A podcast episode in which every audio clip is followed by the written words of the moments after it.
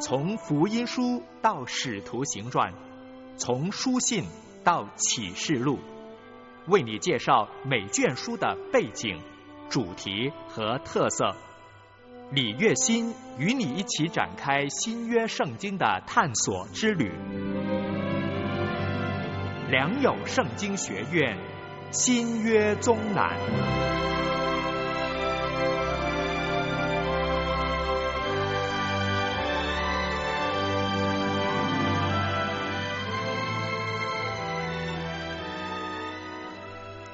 亲爱的弟兄姊妹平安，又来到我们良友圣经学院新约中览这个课程跟您见面的时间了。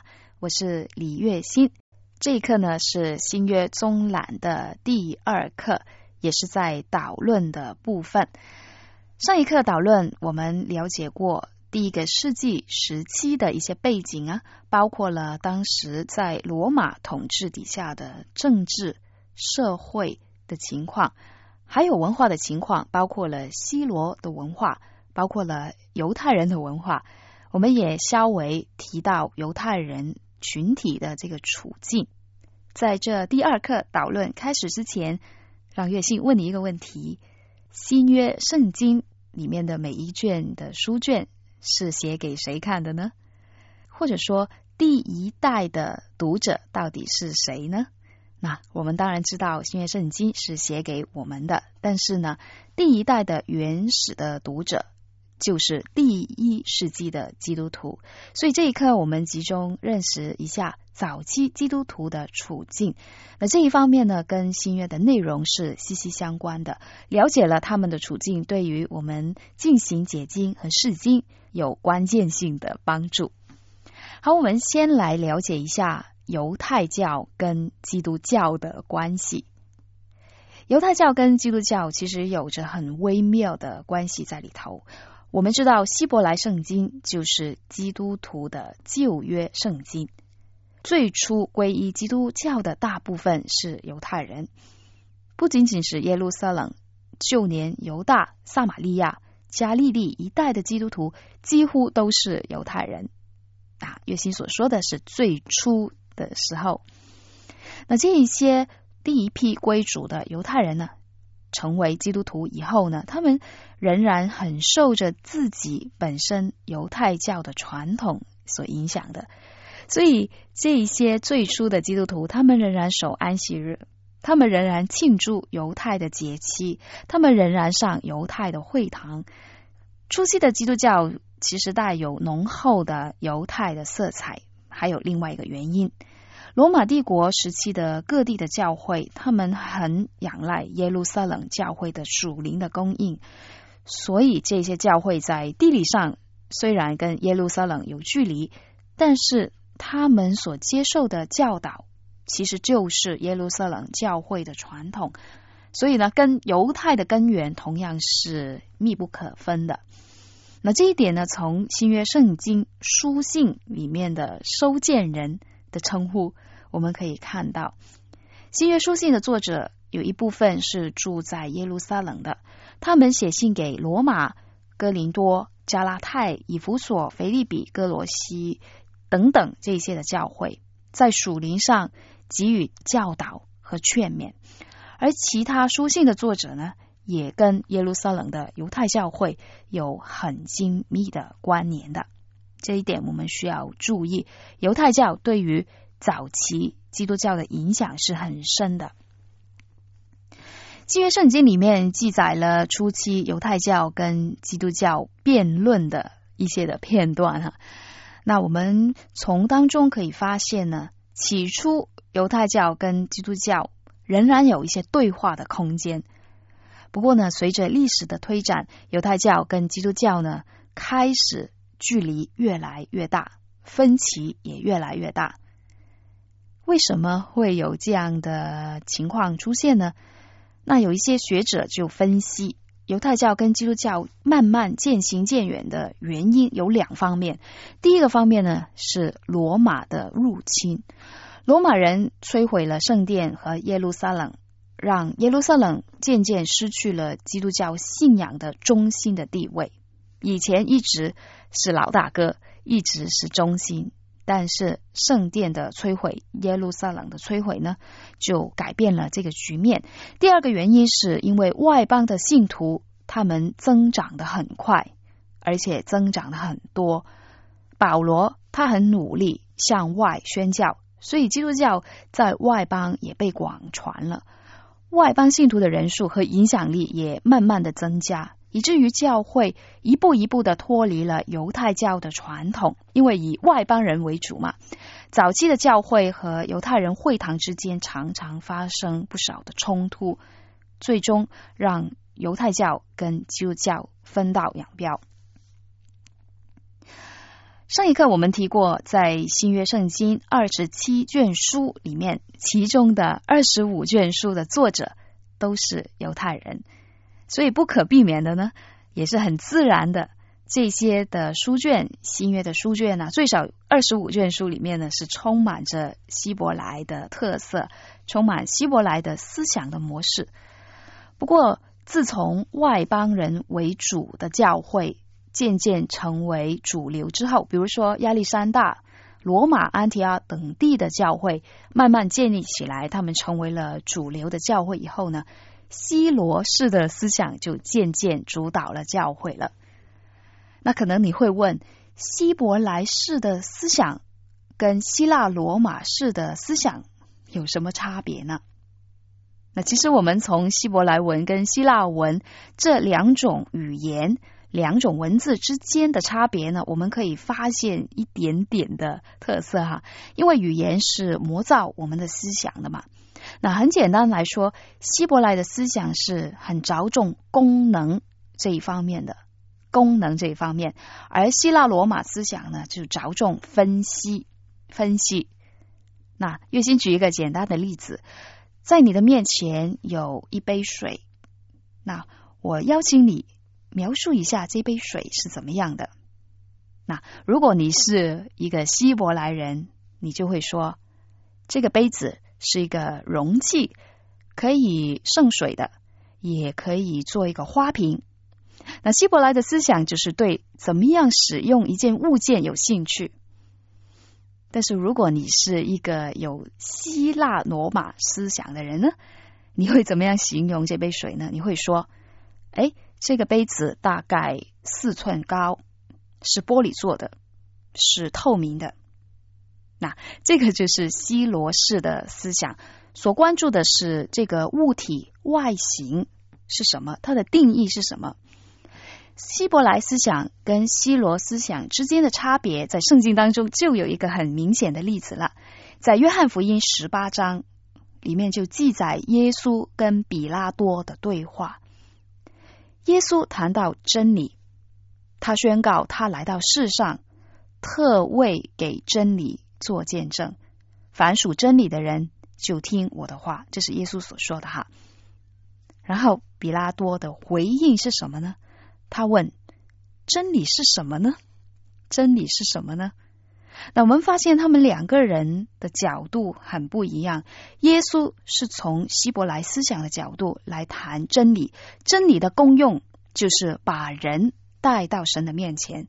但是比拉多。他是从希罗思想的角度来问问题，所以他问的是真理的定义是什么？真理严格的定义是什么？你发现呢？耶稣跟比拉多他们从不同的角度去看真理这个问题，他们所关心的也不一样的。刚才月星提过了，随着外邦人为主的教会发展的非常好，希罗的思想方式。慢慢的取代了希伯来的思想方式，其中有一个很深远的影响，就是对于圣经的理解，对于圣经的诠释，也从希罗思想方式取代了希伯来式的思想方式了。而且呢，在当中也产生了很多很多的异端邪说，比如洛斯底主义，就是受了希腊哲学，特别是。希腊哲学当中二元论的影响了。刚才我们谈过犹太教跟基督教的关系，我相信我们有一个基本上的一个印象。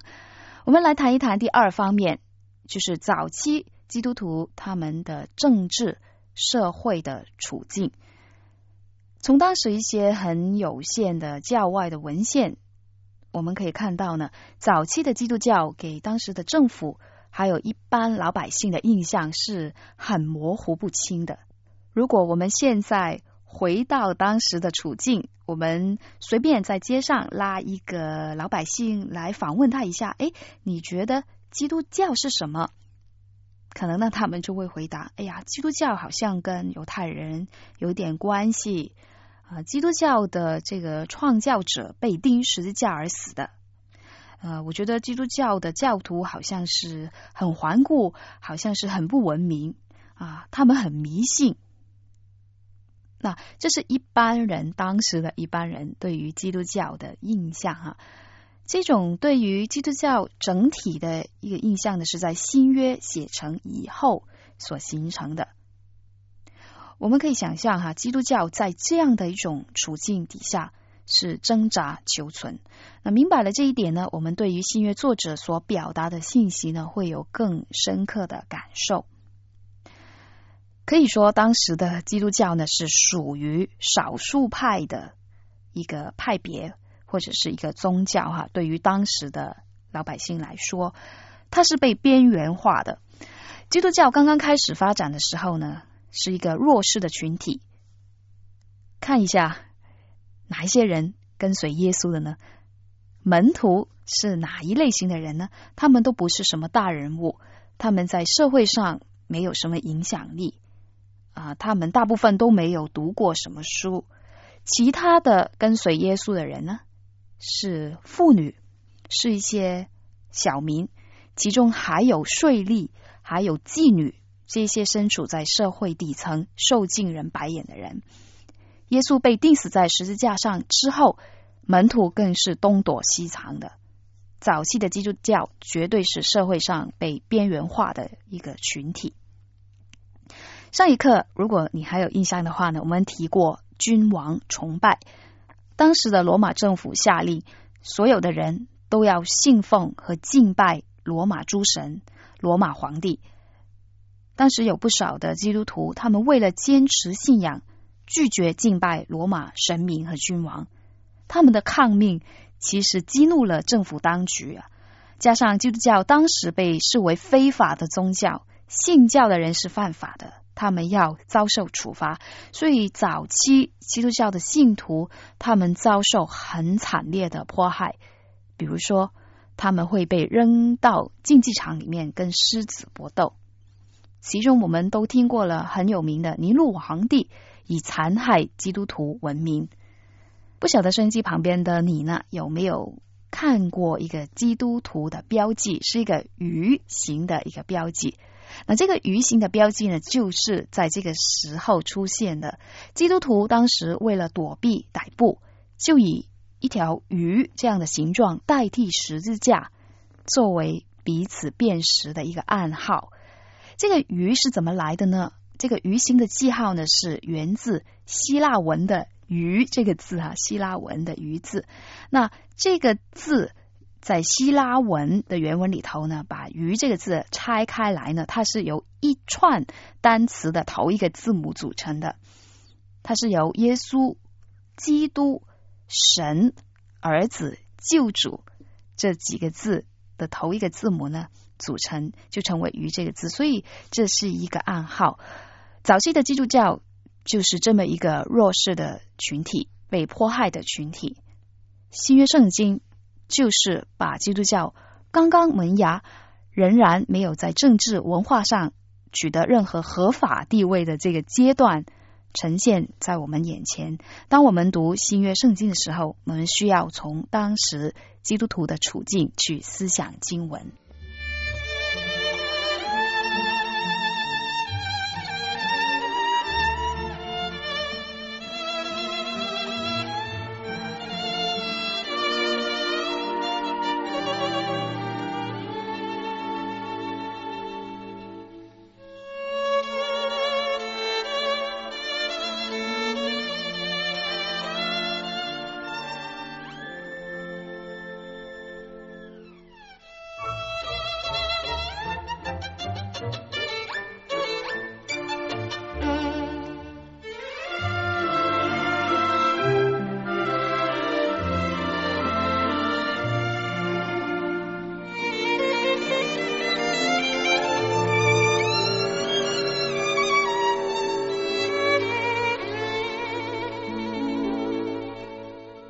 欢迎您继续的收听新月宗览的第二课。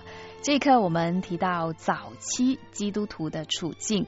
刚才我们已经谈过两方面呢，第一方面是犹太教跟基督教的关系，第二方面呢是基督徒当时的政治社会处境。我们现在来谈一谈当时基督徒的信仰生活。耶稣在升天之前颁布了大使命。我想我们都会背这一节经文了，《使徒行传》的一章八节。但圣灵降临在你们身上，你们就必得着能力，并要在耶路撒冷、犹太全地和撒玛利亚，直到地极，做我的见证。路加他就是以大使命作为《使徒行传》的脉络，记载了福音被传开的经过，福音怎样从耶路撒冷。被传到外邦，福音的对象也从会堂当中的犹太人转移到外邦人的中间。我们读《使徒行传》的时候，就发现整卷书就是按照着这个大使命的次序、这个脉络来所写的。当福音传到不同的群体，比如说外邦人散居的犹太人中间的时候，因着语言、文化、风俗的不同，这些福音对象。对于福音的接收、对福音的理解，还有他们听了福音以后再传播啊，我们可以想象呢，都会有一些出入的，因为他们的背景不一样，他们的呃思想也不一样。那所以呢，当我们读新约圣经的时候，我们看到，诶，为什么同一个历史的事件会有这么多方面的记载呢？那我们就不需要感到惊讶，值得惊讶的呢？反而是圣经在这样的情况底下仍然维持高度的一致性，这个是圣灵的工作，这个是神迹哈。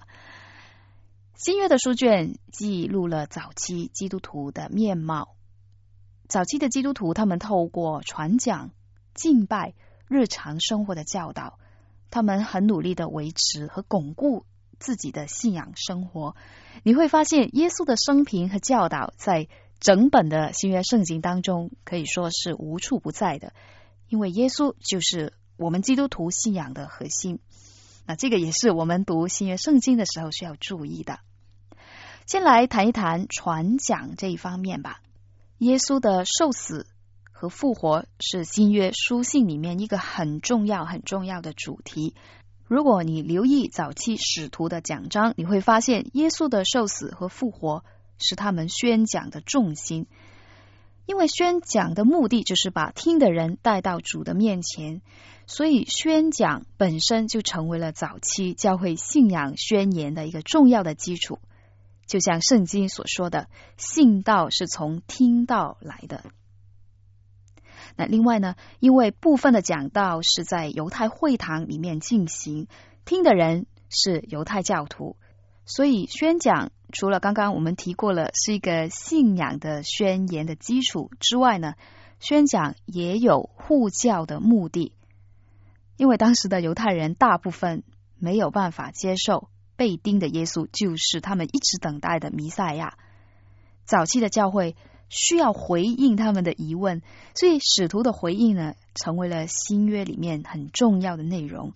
可以说，耶稣的死和复活不仅仅是早期教会宣讲福音的重点，也是他们要捍卫的一个真理。关于复活的基督，主要有两方面的描述。第一个是空坟墓，空坟墓的记载是回应那些说啊，基督复活是骗局这些的指控。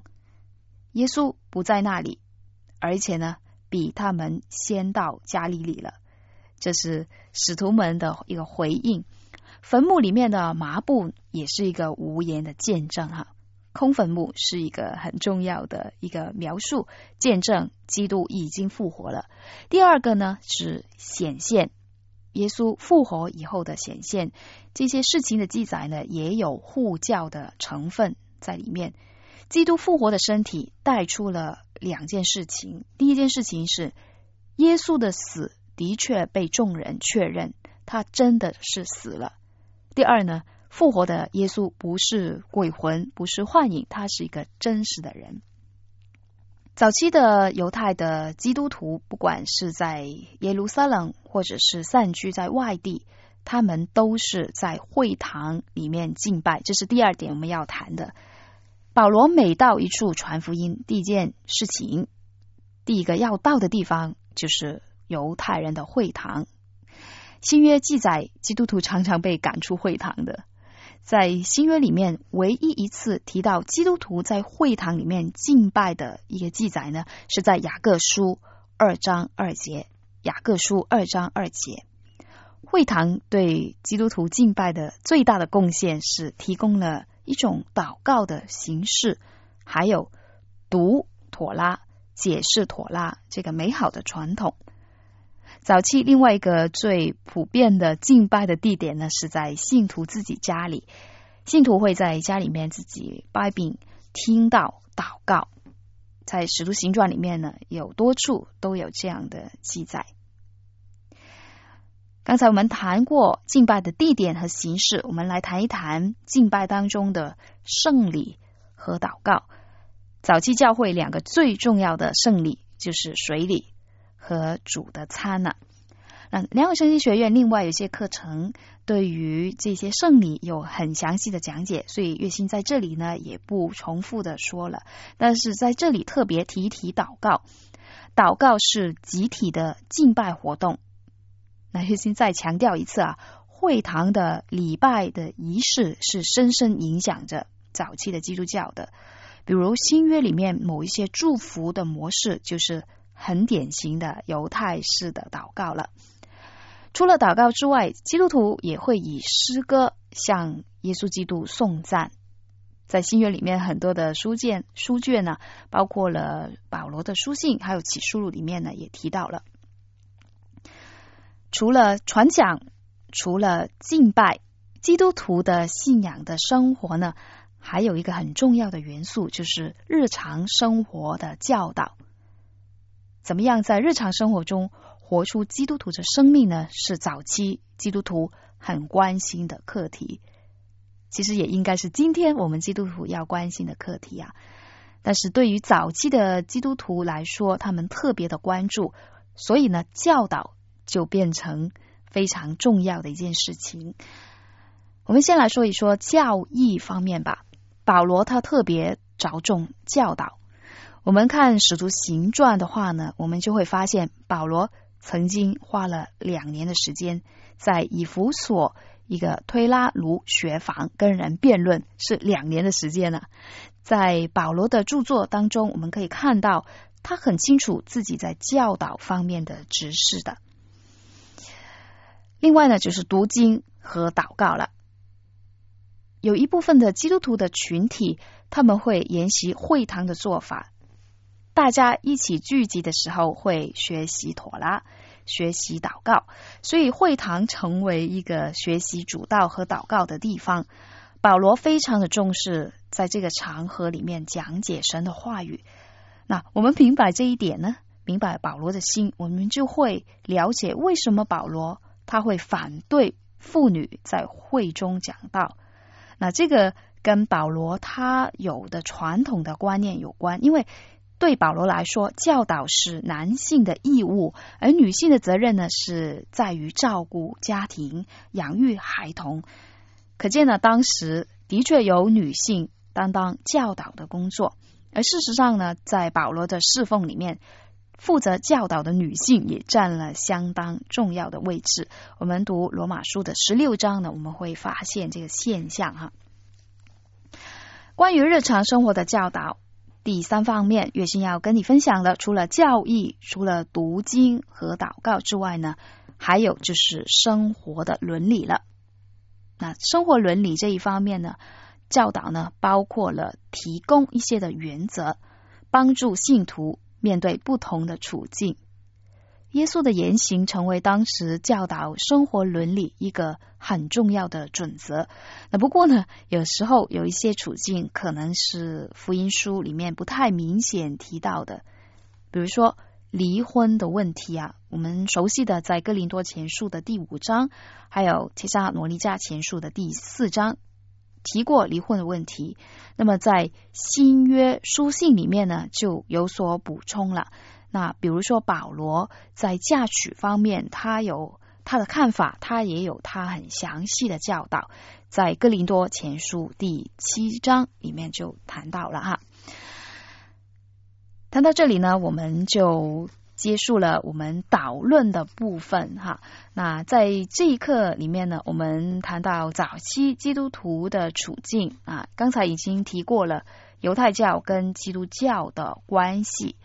然后呢，我们也提到基督徒在当时他们的政治社会的处境是怎么样的。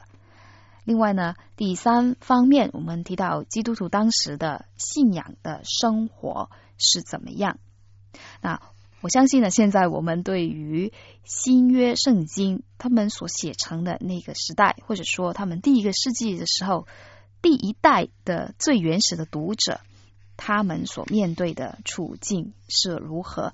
所以，当我们在一次读新约圣经的时候呢，我们想起这一些的背景。我们就会更了解经文的内容到底是什么意思了。那我们完成了导论的部分，月心很欢迎您来信跟我分享你听了以后的一些感受，或者呢，当你听的时候，你心中还有一些疑问，很想呢啊跟月心一块讨论的，都很欢迎您来信告诉我。那么在下一课开始呢，我们真正的进入到新月的书卷里面。第三课，我们下一课我们会谈到福类福音。福类福音包括了马可福音、马太福音和路加福音。那下一课我们先来谈一谈福类福音的导论。在结束之前，我们一起祷告。天父，我们谢谢你，让我们有机会一起来认识你自己的话语。主，我们承认自己对你的话语有很多。还不了解的地方，但是求你亲自的指导我们，引导我们明白你的话语，又求圣灵在我们的心中动工，带领我们，引导我们进入真理当中。我们把每一位学习的弟兄姊妹都交托在你的手里，求你亲自的帮助我们，给我们有一个爱慕你话语、渴慕要了解这样的一颗心。也求主亲自的来满足我们这个渴慕的心，谢谢你听我们的祷告，奉耶稣基督的圣名，阿门。好，下一刻我们再会，愿神赐福给您。我和他